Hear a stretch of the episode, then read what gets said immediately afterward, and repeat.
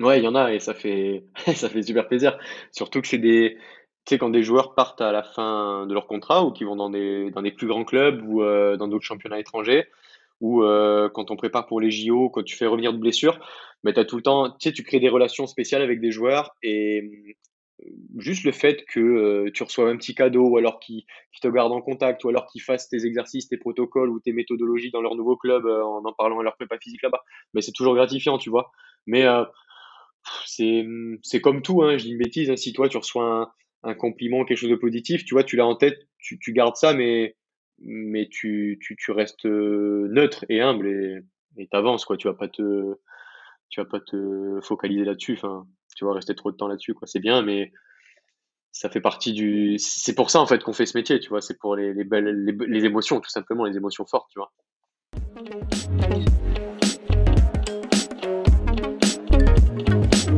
Confidence sportive, le podcast qui parle des émotions du sport.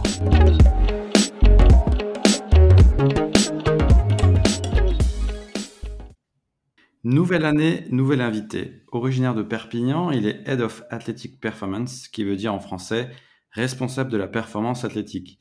Il a voyagé et s'est formé dans plusieurs pays, en Allemagne, en Belgique ou encore au Canada. Passé notamment par le Toulouse Football Club, l'équipe de France féminine de rugby à 13, il évolue aujourd'hui au sein du club Phoenix Toulouse Handball, qui est actuellement en première division. Enfin, il est par ailleurs le CEO de No Minutes, la première plateforme de podcast professionnelle en France, qui a connu une année 2021 assez incroyable. J'ai nommé Maxime Altenhoven. Comment ça va, Max? Bah, Écoute, très bien. Et toi, Thomas? Euh, Je suis très surpris de, de ta présentation et de ton entrée. Tu la connais mieux que moi et tu m'as mieux présenté que moi-même je l'aurais fait. Donc, euh, donc bravo. Ah, j'ai fait mes petites recherches, c'est normal, c'est normal, c'est le travail aussi de confidence sportive. Ouais. Alors dis-moi comment ça s'est passé cette période de, fête? Est-ce que c'est plus une période off de repos? Est-ce que euh, je sais que dans le sport de haut niveau, j'ai l'impression qu'on s'arrête jamais et qu'on continue à travailler. Alors comment ça s'est passé pour toi? Euh, Comment ça s'est passé? On a terminé le 18 euh, décembre. Et donc, on est resté avec le staff encore euh, quelques jours pour, euh, bah, pour peaufiner euh, la reprise, la seconde partie de saison, etc.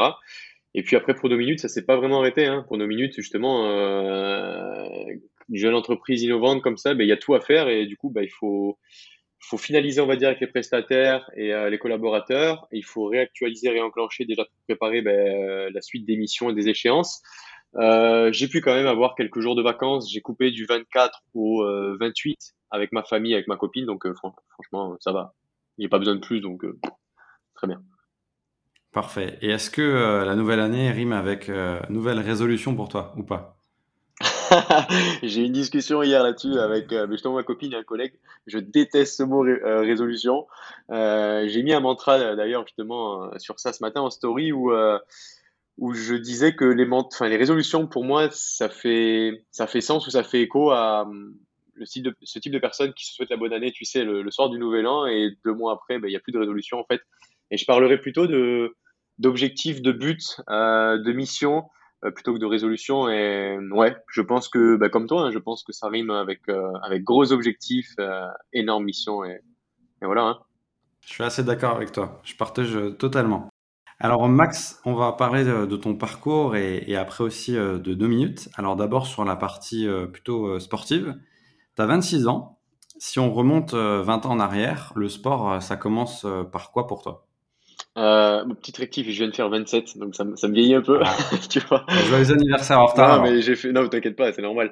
Euh, j'ai fait 27 ans en octobre et pour te répondre, j'ai commencé, mon tout premier sport, ça a été le judo. Euh, c'est le seul sport individuel que j'ai fait et mes parents m'avaient inscrit contre mon gré. C'est pas du tout ça que je voulais faire. Tu sais, je voulais faire comme tout le monde, tu sais, du rugby, du foot, enfin voilà, de la boxe, j'en sais rien. Et le judo, au final, ben, j'ai accroché. J'en ai fait de mes 6 ans à mes 11-12 ans. Et euh, j'ai vraiment adoré et ça m'a appris, ça m'a appris énormément de choses sur les, vertus de, de, discipline, de respect, euh, d'introspection, de calme, de, de tolérance. Donc euh, franchement top. Et après, à tes 12 ans, est-ce que tu, tu bifurques vers une autre discipline? Ouais, c'est ça. Bah après, euh, même en même temps, tu veux, j'ai, fait du foot euh, bah, très longtemps, hein, de, de, mes 10 ans à mes 20-21 ans. en centre de formation et en, et en semi-pro. Et puis après, j'ai stoppé ma carrière dans le sens où, ben, enfin, j'ai même pas eu de carrière, mais j'ai stoppé ça parce que j'ai vu que j'ai pas signé pro euh, et joué dans, dans des clubs de CFA, de CFA2, enfin N1, N2 quoi pour s'entraîner beaucoup et pas avoir beaucoup de temps pour autre chose et pas forcément gagner beaucoup d'argent, ben voilà, ça, ça faisait pas sens pour moi. J'avais déjà d'autres projets, donc euh, voilà, j'ai mis stop à ça, quoi. Et alors j'ai lu, alors est-ce que ça intervient en parallèle, qu'à 16 ans, tu avais quitté le domicile euh, pour un cursus de sport et qu'en parallèle, tu avais commencé ton introspection. Euh, et j'ai lu aussi dans une interview que tu, tu dis que tu étais un sale gosse. Alors c'est quoi la définition d'un sale gosse pour toi Et est-ce qu'il y, a, y a un changement euh, qui s'est opéré à ce moment-là dans ta vie? Ouais, clairement. Euh, si, je pouvais résumer mon premier tiers de vie, on va dire, en, trois phases, euh, le moment où mes parents ont divorcé, mes parents sont séparés, où j'ai coupé les ponts avec mon père, le moment où je suis parti de chez moi à 16 ans et le moment où je suis arrivé à Toulouse. Ces trois faits marquants qui ont fait que, ben, quand je disais sale gosse, c'est que 14, 15, tu sais, l'adolescence, euh, j'étais un peu sale gosse dans le sens où, tu sais, un peu le, le petit con, tu sais, le, le, le moi je sais tout, le, euh, le mec euh, hyper sociable, le mec, le jeune adolescent qui était dans toutes les, les soirées, les organisations, un peu la cote et tout, tu vois, mais dans le superflu, tu vois, hors contexte. Et le fait que j'ai commencé à vivre seul, ben, j'ai gardé ce côté-là un petit peu, mais vers 18-19 ans, donc il y a de ça 8-9 ans, eh bien, drastique, changement drastique, tu commences à te poser des questions existentielles, tu commences à à vivre seul, à prendre des responsabilités, à, à oser des choses, à, prendre des risques, à avoir des projets, ben là, ben forcément, euh, ça a fait tilt et j'ai carrément switché. Et du coup, mes, mes amis qui étaient avant mes meilleurs amis, veux, de soirée, de, de boîte de nuit, ce que tu veux, ben le, on est, on est diamétralement opposés aujourd'hui, quoi. Rien à voir. Et ce changement-là, c'est euh, un déclic que tu as eu. Comment tu l'expliques euh, Comment c'est apparu en fait euh, ouais. Est-ce que c'est apparu du jour au lendemain? Tu as fait un travail C'est pour, pour que les gens comprennent bien en fait euh, comment ça s'est passé? Il y a deux choses, euh, enfin trois choses même. La première, c'est, j'en ai parlé, mais dans une interview ou un podcast, mais on, on, pose pas souvent cette question, mais la première, j'avais, pour recontextualiser, j'avais 16 ans, 17 ans, j'étais dans mon appartement dans la région bordelaise, à Bordeaux, tout seul. Et tu sais, quand tu es tout seul, tu te nourris tout seul, donc tu apprends à, lire des étiquettes, tu commences à lire des livres sur la nutrition. En tant que sportif de haut niveau, ben, tu fais attention à ton hygiène de vie de plus en plus, etc. Et un jour, j'étais en train d'acheter des panais de dinde, tu sais, les panais de dinde de, de, marque euh, Lustupru, enfin bref, des panais de dinde, quoi. Et je me suis dit, mais, mais, mais où est-ce que je vais avec ça? Qu'est-ce que c'est au final, tu vois? Je sais pas, un, un, déclic comme ça, j'ai commencé à lire les étiquettes. Et puis, je sais pas, c'était un déclic. Et depuis ce jour-là, j'ai commencé à m'intéresser à la nutrition, à la nutrition du sportif, la micronutrition, le système hormonal, tout. C'est parti de là. Et euh, la seconde des choses, ça a été le jour où je me suis inscrit en salle de musculation à 17 ans où eh bien là, ça a été un déclic aussi. J'ai commencé à pratiquer, à lire des livres, à, en faire plus que les autres parce que j'étais toujours passionné par, euh, par la préparation physique et l'entraînement. Puis j'ai commencé à avoir euh, pas mal de coaching et de demandes à mes 17-18 ans. Et la troisième, le troisième tournant, c'est quand je suis arrivé à Toulouse, euh, que j'ai été accepté en STAPS, où là, ça a été euh, un autre déclic et je savais déjà que je voulais faire euh, préparateur physique, coach, entrepreneur, etc. D'accord. Par rapport justement à la préparation physique, il y a Romain Segui, qui est aussi passé dans Confidence Sportive, qui est le préparateur physique des féminines de l'Olympique lyonnais. Quelle est la relation que vous entretenez entre euh, ben, professionnels qui occupent la même fonction, mais dans d'autres disciplines? Euh, ben, Romain, je l'avais connu de nom via Dimitri Farbos. Euh, Dimitri Farbos, je sais pas si tu connais, c'est l'ancien responsable euh, adjoint de la préparation physique à, à Lyonnais, masculin et la Ligue 1, qui est aujourd'hui entraîneur adjoint du Stade Rennais. Et on se connaît de Toulouse parce qu'il est Toulouse à la base, on se connaissait très bien. Et je sais plus par une discussion ou un truc sur Instagram, j'avais entendu parler de Romain Segui. Mais pour te répondre, les relations entre prépa physique en France, elles sont, pour moi, hein, elles sont bonnes. Après, euh, hum, enfin moi, j'essaie de m'entendre bien avec tout le monde, d'échanger avec un maximum. Mais après, tu as toujours, ben, comme dans toute vocation, métier, euh, tu as des, affinités plus ou moins avec d'autres, tu as, des courants de pensée, des courants de méthodologiques euh, euh, plus ou moins similaires à d'autres, mais je pense pas que les relations soient mauvaises ou malsaines. Au contraire, je pense qu'on va, on va dans la bonne tendance avec, euh, avec des, des, des, des, préparateurs physiques compétents, reconnus, qui sont de plus en plus sur les réseaux sociaux, mais qui sont pas des influenceurs, tu veux, et des mecs, euh, je vais pas mal parler, mais à la Thibaut Inchep, tu vois, qui sont des vrais entraîneurs, des vrais préparateurs physiques qui entraînent des athlètes de haut niveau, olympiques, nationaux, etc. et qui partagent leur contenu, leurs leur compétences, leur expérience sur les réseaux sociaux. Et je pense que ça, ça fait avancer le mouvement. donc voilà. Non, je pense que les, relations sont plutôt bonnes en, France en général entre les, entre les coachs et les prépa physiques. Quoi. Et c'est bien, c'est très bien. Ouais.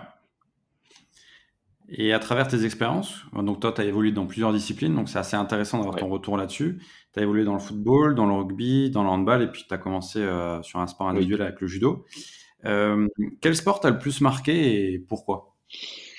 Lequel sport Le sport m'a le plus marqué. Ah. Il y a plein de, points que je peux relier ou que je peux prendre de, part et d'autre. Euh, je vais prendre les, deux extrémités. Le premier par lequel j'ai commencé, c'est le judo. Euh, ben, comme je t'ai dit, hein, euh, la sagesse, le respect à autrui, la tolérance, le, le fait de, de devoir connaître cette culture-là, de s'en imprégner, que, enfin, je sais pas, c'est très particulier. En fait, le, j'en parlais avec qui, je crois que c'était avec Nomad, avec Nomad Slim, dans, avec qui, pour qui je passe un, le salut, qui est un super mec, avec qui on a fait un énorme podcast ensemble où euh, je mentionnais que le, le, sport individuel en prépa physique, en entraînement ou même dans la culture est totalement différent des sports collectifs. Donc je pense que le judo m'a marqué et euh, le handball. Le handball, quand je suis arrivé au handball il y a six ans, donc au Phoenix Toulouse Handball, j'avais jamais fait de hand, je ne connaissais rien du tout. Donc quand j'ai été embauché directement, j'ai dû faire, comme on appelle ça, une analyse de la tâche énorme en regardant, euh, je crois, j'ai dû regarder 30 ou 40 matchs pour m'imprégner des systèmes tactiques, des profils physiques, des, enfin bref, des, des systèmes morpho-anatomiques, tout ce qu'on veut. Euh, et la culture du hand, pour moi, je pense, hormis le foot euh, c'est la plus complète. Euh, c'est la plus complète euh, pour développer les qualités physiques, c'est la plus complète en termes d'athlètes. c'est l'une des plus complètes et des plus harmonieuses physiquement, psychologiquement. Il y a aussi la discipline individuelle et collective. Est-ce que c'est un plus de passer justement d'avoir ce vécu dans une discipline individuelle et après de, connaître le collectif ou, ou alors tu étais es plus passé par euh, bah, une période où il fallait vraiment tout euh, te réapproprier. Ouais, eh ben, si je prends ça, bah, pour te dire, euh, quand j'avais 8, 10, 12 ans, j'étais clairement pas conscient, tu vois, j'étais inconscient du fait que ça allait m'impacter à long terme, cette discipline, cette, ce respect, cette tolérance, ce travail, cette rigueur. Et au final, c'est au fil des années que tu t'en rends compte que arrives à relier les points. Tu j'aime bien relier les points avec les années antérieures et, et, et parler d'effets cumulés et de dire que telle action, tel choix, telle décision que tu as fait il y a 3, 5, 10, 15 ans, ben, elle a un impact aujourd'hui sur ta personne et tes actions. Quoi.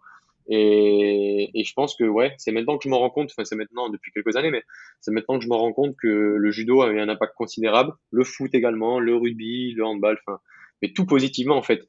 Et tu vois, euh, je fais les liens avec tous les podcasts qu'il y a sur nos minutes.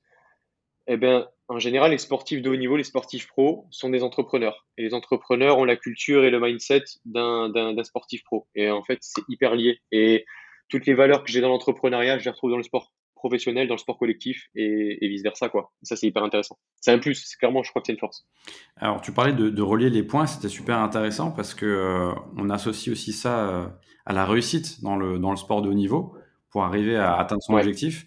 Euh, pour toi, ça serait quoi la définition de la réussite? Parce qu'au final, c'est assez large euh, de dire ben, j'ai réussi. La réussite sportive, pour moi, ben, c'est quand forcément euh, c'est pas quand pas quand tu signes un contrat stagiaire pro ou professionnel ou quoi dans ta discipline justement c'est quand tu arrives eh bien à, perdurer tu, tu, vois pour moi un, un, sportif professionnel qui a réussi c'est celui qui a pas forcément remporté des médailles ou quoi bien que c'est important, mais c'est celui qui a perduré sur 10, 15, 20 ans. Lionel Messi, Cristiano Ronaldo, euh, euh, Alain Bernard, ce que tu veux. Enfin bref, des sportifs qui ont perduré sur des, des, années, des années au top niveau. Ça, pour moi, c'est de la réussite, tout en progressant et tout en repoussant leurs limites à chaque fois. Euh, la réussite, après, elle, peut être forcément dans le sport euh, ben, financière, médiatique, contractuelle, sponsor, enfin bref, mais ça, c'est autre chose. Si tu veux, c'est du c'est ce qu'il y a autour de ton cercle, c'est du, du superflu. Euh, maintenant, pour la réussite dans la vie, hmm, j'ai tellement d'idées, de trucs là-dessus, mais la réussite dans la vie, pour moi, je pense que tu peux te dire que tu as réussi. Le mot réussite, c'est quand tu as euh, trouvé ta vocation, ta voie, ton chemin, que tu fais euh, ce pourquoi tu, es passionné chaque jour, que tu sais pourquoi tu lèves chaque matin, que tu es enthousiaste à l'idée de croquer chaque jour, tu vois, d'avoir, d'avoir la faim. Tu vois, il y a une phrase qui s'appelle euh, Sans la faim, F-A-I-M, c'est la faim, F-I-N. Et je suis totalement d'accord avec ça, avec cette phrase-là. Euh, je pense que c'est quand on arrive à créer un élan, tu arrives à créer quelque chose et et ça devient une passion et cette passion devient, ben, enfin, crée des opportunités. Ces opportunités créent un projet. Ces projets euh, aident des gens, changent le monde. Et je pense que tu as réussi quand tu as trouvé ta voie, en fait, ton, ton ikigai, tout simplement. Voilà, après, il y a, y a, plein de trucs. Hein. Ça peut être une réussite euh, psychologique, émotionnelle, euh, physique, financière, ce que tu veux. Mais dans sa globalité, je pense que c'est quand tu quand es sur Terre et que tu as une mission, quoi, que tu as une vocation. Voilà, en gros. Et, juste, et justement, si on fait le, à l'inverse, euh, on, parle de, l'échec, qui a une connotation encore un peu, je trouve, euh, négative en France. On est pointé du doigt, alors que, à mon sens, euh, pour réussir, il faut d'abord échouer, comprendre, apprendre. mais ça, moi, je l'ai compris que très mm. récemment. Hein. Comment tu vois les choses et, quel est ton rapport, toi, à, l'échec et comment ça a pu te faire évoluer? Alors, c'est. Il y a, y a, une phrase qui m'est sortie un jour d'un livre et c'était Jim Rohn, je crois, ou Jack Canfield qui disait euh, par rapport à l'échec, hein. plus, tu enfin, plus tu récoltes de non, plus tu te rapproches d'un oui. C'est statistique, c'est la probabilité, c'est statistique. Plus tu as de non, plus tu récoltes de non, plus tu accumules de non, mais plus tu te rapproches d'un oui. Donc il te suffit juste de persévérer. Maintenant, l'échec pour moi, et en France, il est très euh, galvanisé dans le sens où euh, ben, on n'aime pas en parler, ça fait peur, c'est vu comme euh, souvent des moqueries, alors que, et c'est tout le temps les mêmes choses qui reviennent en fait quand on parle de l'échec, c'est que euh, c'est négatif en France. Et, je pense vraiment que l'échec, pour moi, c'est indissociable de tout succès, toute réussite. Et je le vois tous les jours, hein, toutes les petites erreurs, les conneries que j'ai fait, que je fais, euh, les bourdes, les, manquements, les, petits trucs comme ça. C'est ce qui te fait que quand tu les apprends, quand tu les rectifies, tu vas plus les refaire et c'est ce qui va t'amener eh à, faire quelque chose de plus ou moins, pas parfait, mais optimal. Et c'est là, c'est là que tu arrives à ton, à ton succès, à ta réussite. Et euh, moi, je vois vraiment. Euh, hier, j'écoutais un podcast sur ben, justement de David Nicolas de Limites Project. S'il nous entend, euh, salut à toi. il faisait un podcast justement avec un autre Nicolas Aignon, je crois, sur la déscolarisation, sur plein de choses hyper intéressantes. Et il parlait de l'échec. Et, et, il disait que. comment te dire ça? Que. J'ai perdu le fil. L'échec, c'était c'était vu comme quelque chose de, de, négatif, mais ça n'avait pas lieu d'être, quoi. Que c'était un, apprentissage continu et, et que voilà, il, fallait le prendre, euh, il fallait prendre euh, de manière positive. Donc c'est comme ça que je vois l'échec. Pour moi, il n'y a pas d'échec. Et justement, pour finir là-dessus, la peur, elle est liée à l'échec. Et moi, tous les jours, je, enfin, souvent, je me demande, mais de quoi j'ai vraiment peur en fait? Et, et j'arrive pas à trouver de quoi j'ai peur. C'est super bizarre, hein mais j'arrive pas à trouver de quoi j'ai peur. Euh, c'est bon, à part des araignées, mais j'arrive pas à, trouver de, ouais, des, des, des, des, peurs, des phobies, des trucs qui t'empêchent de passer à l'action. Et je pense que c'est ça qui me fait relativiser sur l'échec. C'est d'oser, même si je fais plein d'erreurs et plein de conneries, mais c'est d'oser de le faire tout le temps euh, qui me permet de, relativiser sur l'échec. Quoi. Et ce raisonnement-là, est-ce que tu l'as aussi par rapport à tes expériences euh, que tu as pu avoir à l'étranger, à travers tes voyages, à travers euh, tes formations? Euh, et de voir aussi une autre culture qui est différente aussi de, nos croyances, entre guillemets, à la française. Ouais, mais euh, là, je parlerai pas d'échec, mais à chaque fois que je voyage, que ce soit pour euh, le pro, tu sais, ou pour le personnel, ben, je lis les deux déjà. C'est-à-dire que le pro va développer ton personnel et ton personnel va développer ton pro. Et à chaque fois, je prends des claques dans le sens où, pour moi, ce que j'adore quand découvrir quand je voyage, c'est que ça te débloque tes cases, ça t'ouvre des cases et ton, horizon, ton champ de vision, il s'élargit tout le temps tout le temps. Et c'est ça que, j'adore dans le sens où ben, tu, vas y aller pour le personnel et tu vas, avoir plein d'idées qui vont devenir pour le pro. Tu vas y aller pour le pro et tu vas faire des rencontres sublimes qui vont te faire grandir, qui vont te, euh, qui vont, te développer personnellement. Euh, et je trouve, que le, voyage ou les rencontres, euh, il y, a, y, a, peu de choses égales, quoi. Franchement, il y a peu de choses égales. Donc, je vois vraiment comme plutôt des opportunités et faire que ça nous fasse progresser à chaque fois.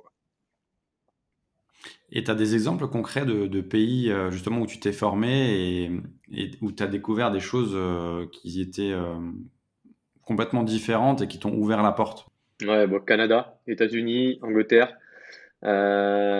Australie.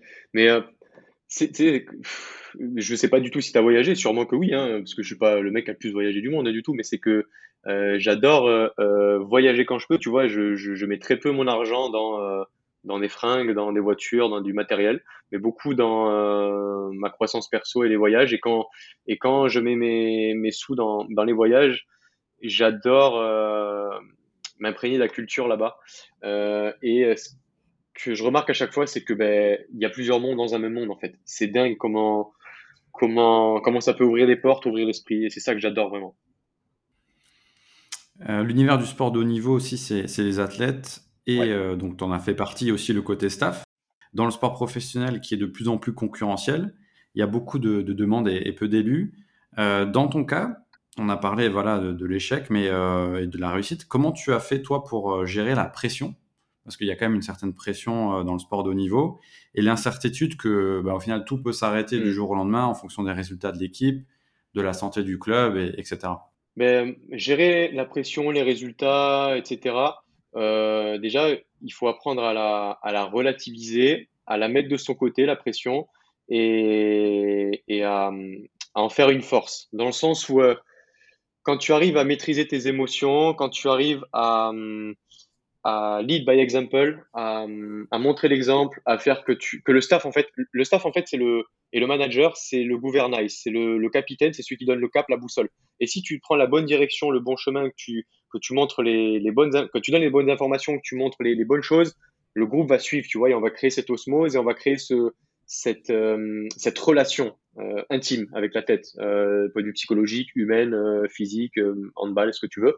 Et à partir de là que tu as créé ça, eh bien, tu arrives à créer une bulle. Tu vois, comme un aquarium. Tu arrives à créer un aquarium, tu arrives à créer une bulle et tu peux difficilement en sortir. Donc, tout ce qui va te toucher de l'extérieur, les médias, la pression, euh, les, commentaires, blabla, les trucs, ça t'atteint pas, tu vois. Par contre, quand, tu laisses des failles entrer ou des, euh, des personnes externes ou des commentaires externes ou des, trucs parasites, là, ça peut venir fissurer euh, ce que tu as construit avec tout un staff et tout un club. Et là, ça peut être dommageable, tu vois. Mais ça nous arrive, hein, tu sais, dans, dans, dans, des saisons. Là, le Phoenix Handball, c'est un club de D1, mais c'est un, un, petit club. Ça fait six ans qu'on a à peu près le même staff et qu'on a fait passer le club de, qui jouait à chaque fois le maintien, la relégation, à jouer l'Europe et à jouer entre la, entre la 4 5e et la 6 7e place, tu vois, donc avec le 12e budget.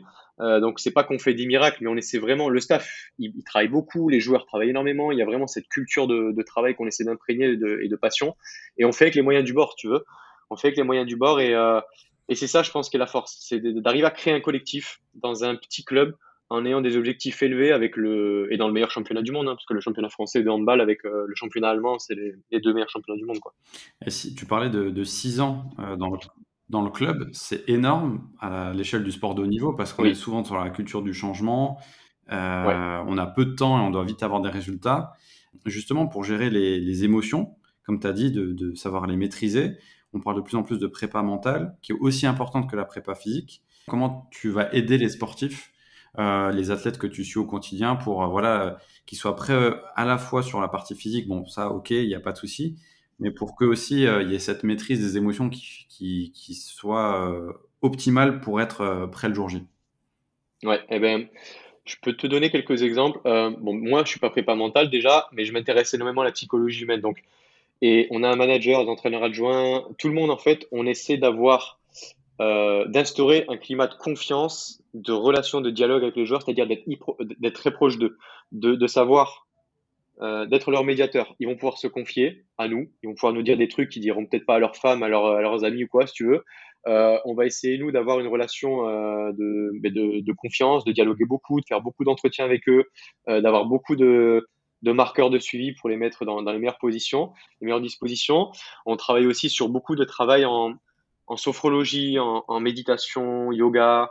Euh, mais ce qu'on aimerait aller plus loin, c'est faire beaucoup plus de créneaux. On l'avait fait pendant quelques années, on, on l'a plus fait là depuis qu'on joue la Coupe d'Europe, c'est euh, par faute de temps. C'est d'instaurer beaucoup plus de, de, séances de training ben, autogène, de visualisation, d'affirmation, d'imagerie mentale, même de méditation dans le noir avant les matchs. Euh, certains joueurs ont des rituels, hein, attention, certains joueurs ont des rituels, mais euh, on met pas mal de petites choses en place. Je peux te donner un exemple. Par exemple, le jour d'un match, il euh, n'y a pas de, superstition, mais on ne change rien. Les jours de match, ce sont les mêmes jours. Le réveil musculaire, quand on, quand on va changer des exercices, des routines, des nouveaux jeux ou quoi durant le réveil musculaire le matin du match, on avertit les joueurs, tu vois. On n'arrive pas par surprise. Euh, quand l'échauffement du soir avant le match il change, les joueurs le voient, le sentent. Quand les, euh, je sais pas moi, les, horaires du début d'échauffement, tu vois, par exemple, on, on, va jouer à 20h30, l'échauffement va commencer 43 minutes avant. S'il commence 42 minutes ou 44 minutes avant, c'est psychologique. Des fois, ben, on a vraiment instauré des, routines. Et chaque joueur a ses, ses propres routines, ses propres routines, ses propres rituels, protocoles, etc. millimétrés, que ce soit dans côté physique, hein, je t'en parle côté physique, mais côté handballistique pareil, côté psychologie, côté massage, côté kiné, y a, voilà, les jours de match c'est très standardisé de, sorte à ce que le, joueur euh, ait ses repères euh, et soit dans les meilleures conditions. Et en termes de, statistiques, il y a les datas qui, sont apparues il y a quelques années. On analyse encore plus euh, les performances de, manière fine et, ce qui permet aussi pour la préparation physique d'être vraiment au top. Mais est-ce que d'un autre côté, il n'y a pas le revers de la médaille où on dénature pas le sport et l'athlète euh, qui sont entre guillemets ben, des machines qui sont de plus en plus exploitées. Alors là, c'est plus le système de manière globale avec euh, ben, les calendriers qui sont surchargés, la recharge médiatique comme on, l'a évoqué tout à l'heure. Et euh, comment tu fais pour gérer ça ben, au quotidien par rapport aux sportifs mmh trouver, tu sais, on est toujours dans, dans, le sport pro, que ce soit le rugby, foot, handball, par exemple, les sports collectifs, comme des funambules. Tu sais, tu as d'un côté la performance, de l'autre côté la blessure, tu d'un côté le, le, trop et le pas assez. Et toujours trouver cette notion de optimal. Et pour te répondre sur les datas, euh, ben ouais, il, as le, quand tu es dans le surplus de data, les joueurs vont se sentir fliqués, espionnés, euh, traqués, euh, ils vont perdre confiance, euh, enfin confiance en nous, tu vois, confiance en eux, ils vont en avoir marre. Et tu as le côté pas assez où là, ben, tu augmentes tes risques de blessure, le manque de suivi. Et là, les joueurs se remettent en question et disent Ouais, le, euh, les staffs, il faut rien, tu vois. Donc, il faut toujours, trouver l'optimum dans quelles données il nous faut, avec quel outil. Ça peut être des GPS, ça peut être des, des monitoring subjectifs avec des, des, questionnaires, des échelles de, de, perception, etc. Les RPE, les ONS, les questionnaires POMS, les, les indicateurs euh, lactate, etc. Enfin bref, ça peut être les cardiofréquences-mètres. Il, il y a plein de choses. Euh, les discussions, les entretiens. Mais euh, il faut essayer de trouver toujours le, juste milieu, si tu veux. Euh, ça, c'est pas évident. moi, je suis pas data scientist, mais il y a, y a, pas mal de data scientists. Par exemple, je te donne l'exemple de Saad Drissi, qui est un collègue qui est le, data scientist du Stade Toulousain depuis, je, je, dis pas de conneries, mais depuis beaucoup d'années. Euh, Vincent Godelière, qui est le data scientist de, de l'ASM Clermont, rugby, de Anto 14, pareil, et qui, eux, ne font que ça, tu vois. C'est leur job, et ils sont payés à plein temps pour ça, et ils sont là toute la journée dans les data. Et euh, je pense que échanger avec ce, genre de mec-là, c'est hyper enrichissant, hyper intéressant.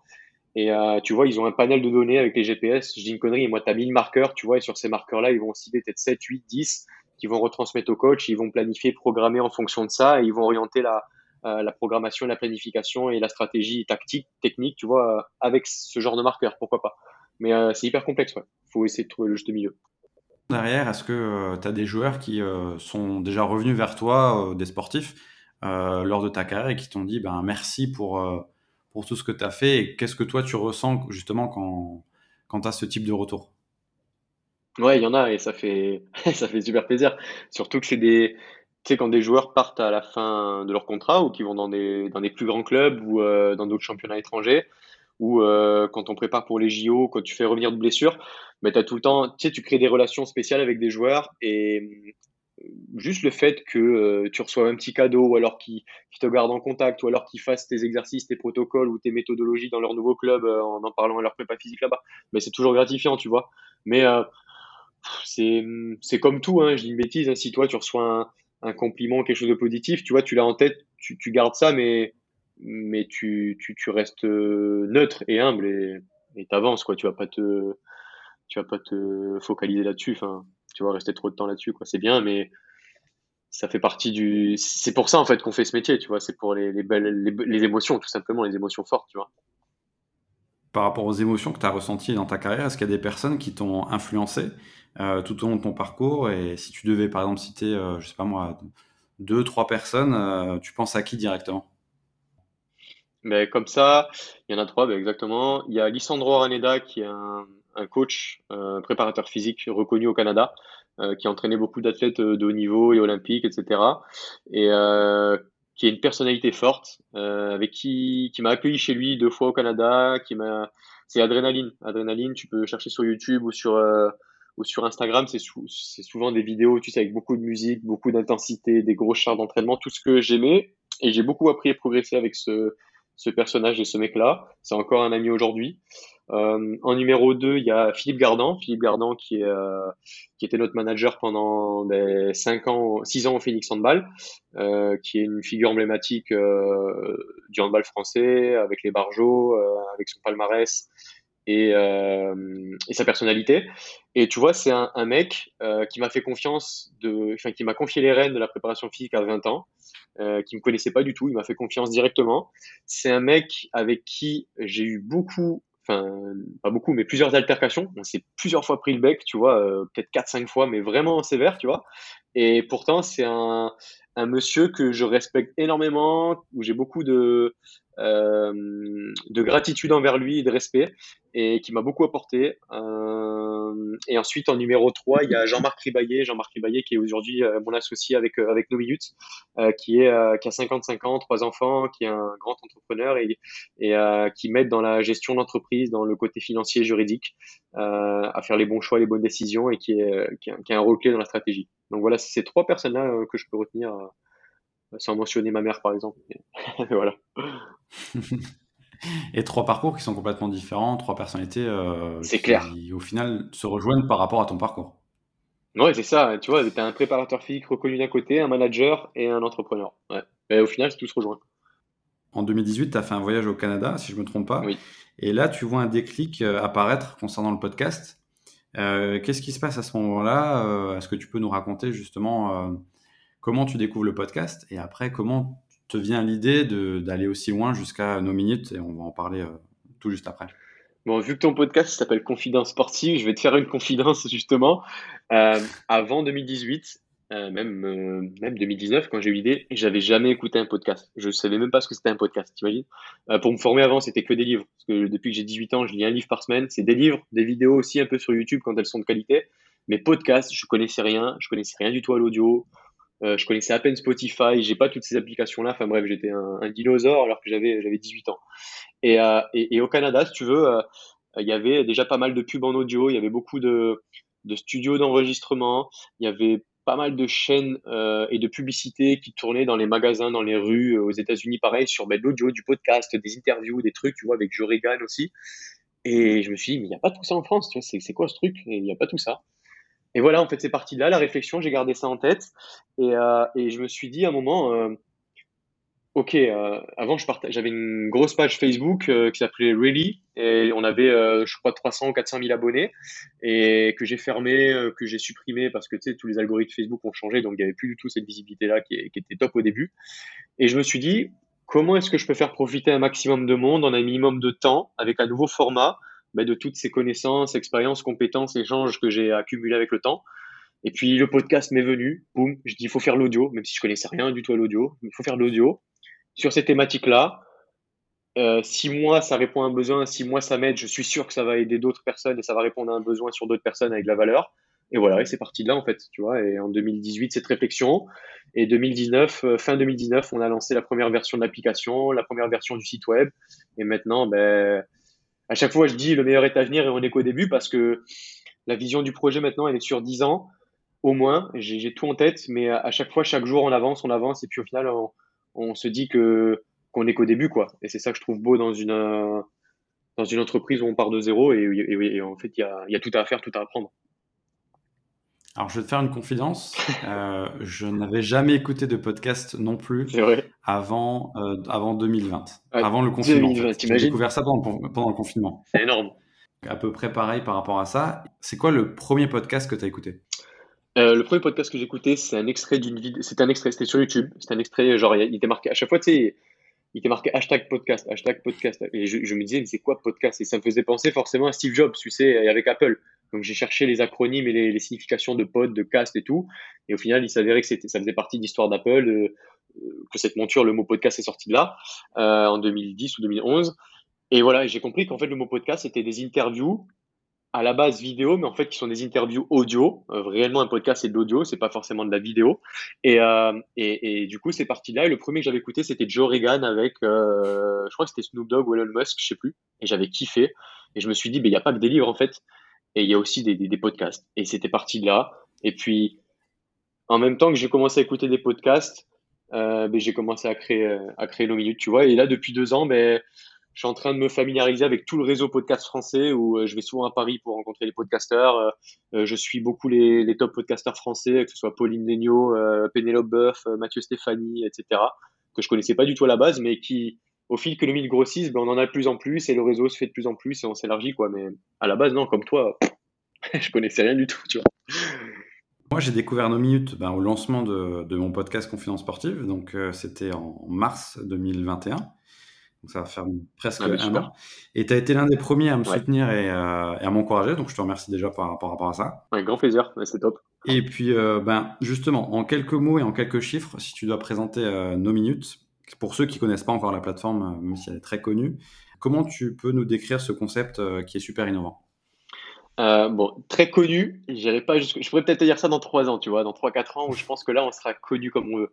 Là, pour l'instant, euh, on a beaucoup de gens qui nous font des retours. Sais, waouh, super. Enfin, on a peut-être 2000 mails que j'ai gardés en archive, on a 1000 commentaires sur les stores, on a des messages chaque jour, mais on est petit, tu vois, on est tout petit. Euh, les, gens en France, ils nous connaissent pas tant que ça. Pourquoi? Ben, La preuve, on n'est que 35 000, 40 000 personnes dessus, utilisateurs, majoritairement par le bouche à oreille. On a 5000 podcasts à ce jour, mais 5000 podcasts qui se sont faits juste par le, bouche à oreille où les podcasteurs sont venus directement sur deux minutes. Là, on est, tu vois, et, c'est ça au fait qui, fait la beauté du truc, c'est que, et comme quoi je connaissais rien à ça, c'est que j'ai découvert il y a euh, peut-être huit mois de ça, six mois, que euh, les hébergeurs comme Anchor, euh, encore Podcastix, etc., avaient des smart links et avaient des boutons spécifiques sur leur plateforme d'hébergement et il suffisait, enfin il suffisait plus tu vas être reconnu, plus on va être reconnu avec nos minutes, et plus ils vont accepter, vouloir accepter de mettre notre bouton, nos minutes, et donc le, le smart link euh, automatique. Et quand on va voir ça, je pense qu'on va passer de 5000, 6000 podcasts à 10, 15, 20, 20 30 000 en, peu de temps. Et donc, c'est en pourparler, là, pour l'instant. Il n'y a, y a rien qui est fait, mais c'est en pourparler. Donc, euh, en chiffres, pour te répondre, ouais, 35, 40 000 utilisateurs, 1200 euh, intervenants reconnus, 300 chaînes de podcasts, 90 000 à 100 000 écoutes par mois, 1 500 000 écoutes cumulées, euh, 5 000 podcasts et des top intervenants, quoi, comme, comme toi tu fais partie. On peut retrouver euh, trois catégories bien spécifiques. Ouais, exactement. Euh, j'avais peur qu'au début ça fasse trop niche, puis au final, avec toutes les, avec toutes les catégories qu'on a, je vais pouvoir t'en exposer quelques-unes, mais au final, on est hyper large et on a un public qui peut s'étaler en France, par exemple, sur 4, 5, 6 millions de personnes facile. Dans le sens où on a la première thématique qui est sport et performance physique, et là-dedans, dans cette thématique-là, on a des catégories, on en a huit qui sont, ben, ça peut être développement athlétique, musculation, biomécanique, physiologie, kinésio, enfin, kinésiologie, monitoring, data, récupération. On a la deuxième thématique est nutrition, diététique, enfin diététique santé, avec pareil des catégories et croissance et leadership où on a euh, huit catégories pareil avec euh, leadership, entrepreneuriat, business, marketing, psychologie humaine, introspection, spiritualité, enfin voilà, éducation financière, enfin il y, a plein de trucs. Et tu, tu vois, au final, on peut, on veut vraiment être avec nos minutes la plateforme et la bibliothèque audio de la connaissance pour la croissance et la progression personnelle. Quand quelqu'un voudrait être une meilleure version d'elle-même, apprendre, tu vois, euh, développer son éducation, ses connaissances, ses compétences, elle pense à nos minutes et pas forcément malheureusement à TikTok ou Instagram. Euh, pour les versions qu'on connaît. Quoi. Même si Instagram et TikTok ont des points positifs, bien entendu. Hein. Mais je veux dire, sur, euh, sur euh, être une meilleure version de soi, il y a mieux. Quoi. Oui, et puis quelque chose de, avec un contenu qualitatif, professionnel et qui répond vraiment aux besoins derrière pour, pour les personnes qui, qui en recherchent. Là, on, il y a de plus en plus de podcasts qui se lancent, mais c'est vraiment à petite échelle, je trouve, qui sont liés ben, ben, au sport de manière générale. mais on en consomme je vois qu'il y, a un rythme qui commence à se mettre en place. Comment tu vois l'évolution bah, du podcast euh, dans, le domaine du sport dans les années à venir? Euh, Je vais te faire une anecdote euh, pour pas réutiliser le mot confidence, mais quand je suis allé au Paris, Paris Podcast Festival, j'y suis allé en 2018, je crois, ou 2019, la première édition. J'y suis retourné cette année. Et même les plus grosses enseignes, RTL, Guerlain, Louis Vuitton, Nike et tout, qui se lancent dans le podcast, ils, ils sont pas encore au clair sur leur stratégie, leur business model, leur modèle économique. Et pour moi, pour te rejoindre dans le sport, on est vraiment qu'aux prémices. Tous les jours, il y a des nouveaux podcasts qui se créent. Euh, tu regardes, euh, en 2018, sur les, les, les benchmarking qu'on a fait, les études de marché, c'était 30% des Français avaient déjà écouté un podcast dans leur vie. Aujourd'hui, tu as passé les 50%. Aux États-Unis, c'est 70% des, Américains, donc 350 millions. Sur 350 millions, 70% ont déjà écouté un podcast dans leur vie. Euh, tu as des gens maintenant qui écoutent des podcasts chaque semaine, chaque jour. Et pour moi, on est qu'aux prémices du podcast. Euh, L'écrit, c'est pas que ça va disparaître, mais c'est devenu futile. Euh, le blogging, un peu pareil. La vidéo, les gens veulent apprendre, et ça, il y a des études qui le montrent euh, en psychologie humaine et tout, euh, par rapport aux écrans bleus, à, la, à la néfasteté que ça a sur, sur le système endocrinien, hormonal, physique et tout. Les gens veulent, ne veulent plus apprendre devant un écran, si tu veux. Donc le podcast, c'est beaucoup plus euh, écologique, intime, euh, individuel. Ça fait passer des émotions beaucoup plus fortes. Tu peux faire ta propre interprétation. Tu peux l'écouter où tu veux, quand tu veux, sur n'importe quelle plateforme, en faisant ton sport, en faisant tes courses, dans ta voiture. Et, c'est clairement pour euh, apprendre quelque chose, quoi. Et surtout, tu n'as pas d'influence externe. Une vidéo, tu vois, tu peux avoir une vidéo hyper qualitative, mais il suffit que tu n'aimes pas la gueule du mec que tu regardes en vidéo, eh ben, tu vas avoir un tout autre jugement et une toute autre finalité, tu vois. Un podcast, c'est sur l'audio, tu as l'impression que tu es en, tu en immersion, tu es avec la personne, tu es, présente avec elle en, live, en présentiel, tu vois. Et c'est ça qui fait la force de, du podcast. Et pour moi, vraiment, on est prémisse du podcast, et notamment dans le sport, où pour moi, il va y avoir de plus en plus de sportifs professionnels qui vont lancer leur podcast. Mais tu regardes, hein, Tony Parker, il vient lancer le sien. Euh, tu vas avoir Thierry Henry bientôt, tu vas en avoir plein d'autres, c'est sûr et certain. Euh, tu as des podcasts, enfin, des, sportifs qui vont faire de plus en plus ben, d'interviews. Tu as des, sportifs professionnels qui font de plus en plus de travail sur euh, leur élocution, leur prise de parole, euh, sur l'audio. Enfin, pour moi, on est vraiment qu'aux prémices et je pense que dans 5, 6, 7 ans, l'audio et le podcast sera, sera monumental. Et j'ai envie de dire, quelle est la suite pour euh, bah, toi à titre personnel et aussi pour nos minutes à court, moyen et long terme? Euh, D'un point de vue, je sais te dissocier ça pour pas tout mélanger. D'un point de vue, allez, euh, technique, on va dire, donc site, application mobile, etc. On a d'énormes euh, d'énormes fonctionnalités, améliorations à développer sur l'application et le site. Je te prends l'exemple de l'appli.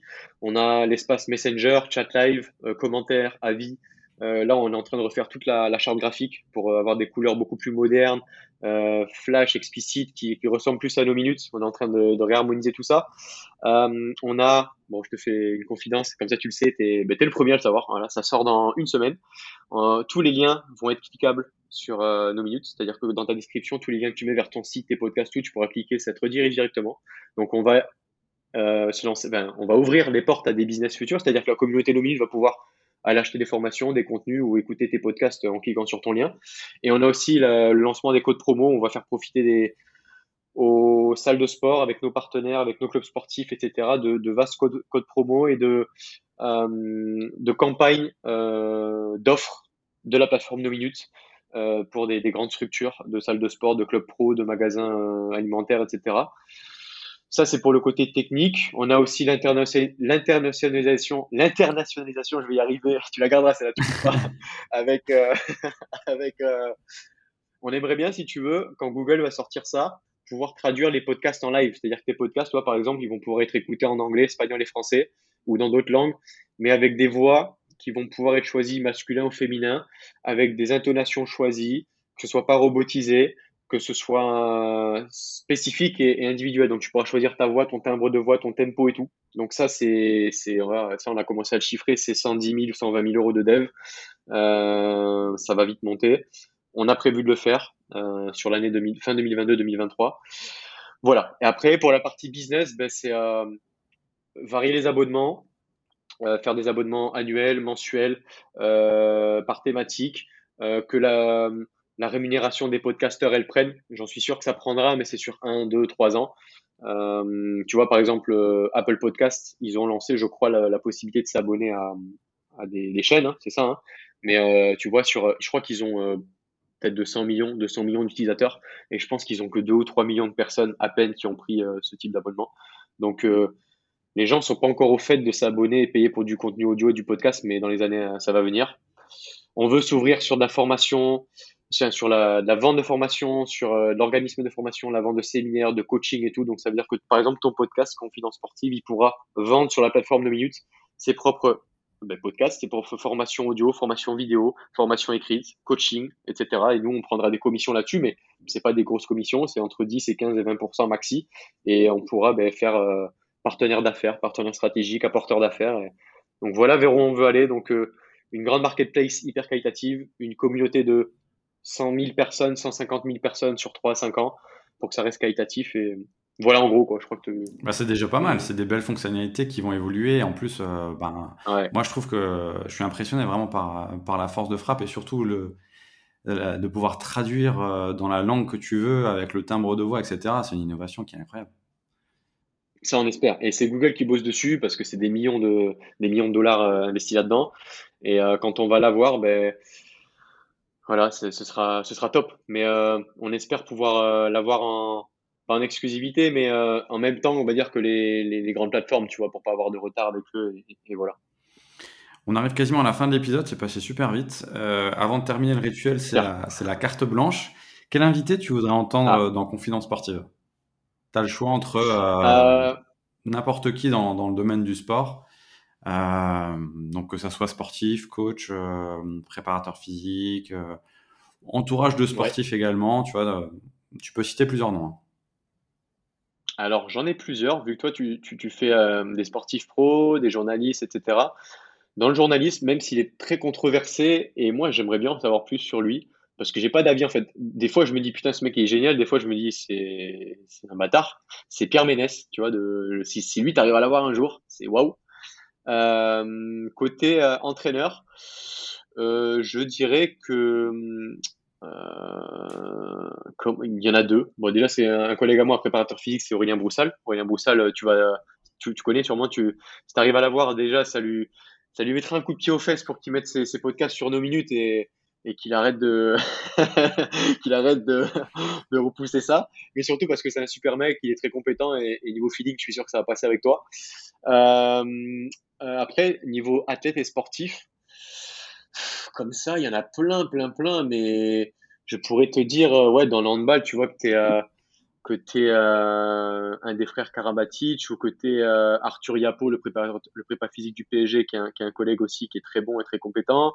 Ouais, je pense que déjà, si tu arrives à voir tout ça, ce serait vraiment énorme pour toi déjà. Ouais, ça sera déjà pas mal. En plus, c'est que des beaux noms, donc, et en plus de, de différents horizons. Donc, donc bon choix, bon choix, je valide. Exactement. Je valide, je valide. Euh, donc nos minutes, ben, on retrouve euh, l'application à télécharger, euh, le site web et bien sûr sur les réseaux sociaux. Est-ce que hum, il y a d'autres choses qu'on peut rajouter par rapport à nos minutes On a fait le tour, plus ou moins? Non, dire vraiment que, enfin, faire comprendre que c'est pas qu'une application, qu'un site ou quoi. Ce qu'on veut vraiment à terme, c'est être une, une plateforme, tu vois, vraiment centralisée, qui est là pour votre croissance et la progression personnelle. On veut vraiment être la nouvelle plateforme éducative, tu vois, sur euh, la, progression personnelle et, être une meilleure version de soi chaque jour. Voilà. C'est vraiment faire passer ce message positif et comme quoi euh, être meilleur qu'hier et moins bon que demain, c'est primordial dans notre, dans notre, dans notre monde aujourd'hui qui part un peu en couille malheureusement comme on dit et où c'est urgent d'être euh, où c'est urgent d'être d'être une personne meilleure et, et de faire le bien autour de soi quoi. Et c'est le slogan aussi. Ouais, Yo Best You, ben c'est ça. Mais tu sais comment il m'est venu ça? Anecdote trop, nul l'anecdote, mais euh, j'étais en voyage, j'étais à l'aéroport et je rendais ma voiture de location euh, avec Sixte, tu vois. Et Sixte, il y avait l'ancienne euh, responsable commerciale ou administrative, je sais plus, qui était Flavie Prévost, qui était à Sixte avant. Sixte, leur, slogan c'est Boost Yourself. Et dans Boost Yourself, j'ai eu un, flash, je me suis dit putain, il faut un truc avec meilleure version de soi ou quelque chose comme ça. Et Yo Best You, ton meilleur toi, ta meilleure version de toi. Et boum, ça fait, ça fait flash comme ça. Et je suis reparti avec ce slogan en tête et après on l'a, on l'a mis avec nos minutes. comme quoi, des fois, ça part d'une anecdote qui, qui, est banale, qui n'a rien à voir, et puis tu arrives à le transposer, et puis derrière, ça va en faire euh, quelque chose au niveau professionnel. C'est que ça. L'intuition, c'est dingue. C'est un truc de dingue. Bon, confidence sportive aussi, euh, pour les nouveautés de, de 2022, on, on, a profité de la période off pour, pour travailler de nouveaux contenus. pour cette nouvelle année, pour que ça plaise au, plus grand nombre et de développer la, la communauté. Donc on vous réserve quelques surprises euh, dans les prochaines semaines et épisodes. Donc restez euh, connectés. Et puis ben, Max, encore meilleurs vœux pour euh, cette nouvelle année. Merci pour tout. C'était un super échange. J'espère que ça t'a plu. Ouais, carrément, ça m'a plu et comme tu as dit, c'est passé super vite. Et je te souhaite une excellente année, des meilleurs vœux. Et comme on s'est dit en off, ben, 2022 est à Confidence Sportive et à nos minutes. 2022, c'est, ça va être grand. Ouais, ça va être très grand. Donc, meilleurs vœux aussi à, tous les auditeurs qui sont sur nos minutes. Et donc, s'ils sont sur nos minutes, ils sont aussi sur Confidence Sportive. Donc, prenez soin de vous et on vous dit à très vite. à très vite, ciao, ciao, merci.